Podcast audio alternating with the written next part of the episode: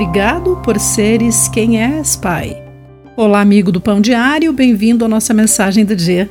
Hoje vou ler o texto de Shostel Dixon com o título Quando a Vida é Dura. Física, mental e emocionalmente exausta, reclinei-me na poltrona. Nossa família seguiu a direção de Deus e se mudou para outro estado. Depois que chegamos, nosso carro quebrou e ficamos a pé por dois meses. Enquanto isso, a mobilidade limitada do meu marido após uma inesperada cirurgia nas costas e minha dor crônica complicaram o desfazer as malas.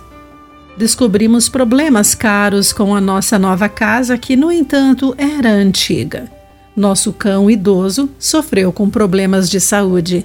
E, embora o nosso novo filhote trouxesse grande alegria, criar uma bola peluda de energia foi muito mais trabalhoso do que o esperado.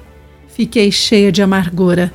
Como eu deveria manter a fé inabalável enquanto viajava por essa turbulenta estrada, cheia de dificuldades? A orar, Deus me lembrou do salmista cujo louvor não dependia das circunstâncias.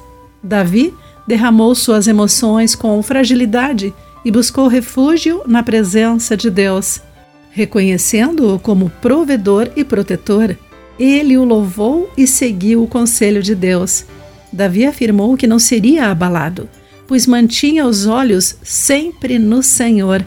Então ele se alegrou e descansou na alegria da presença de Deus.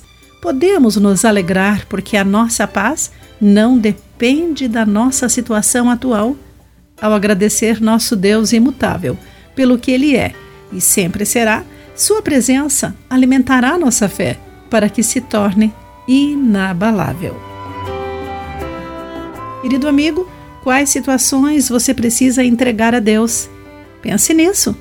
Aqui foi Clarice Fogaça com a mensagem do dia.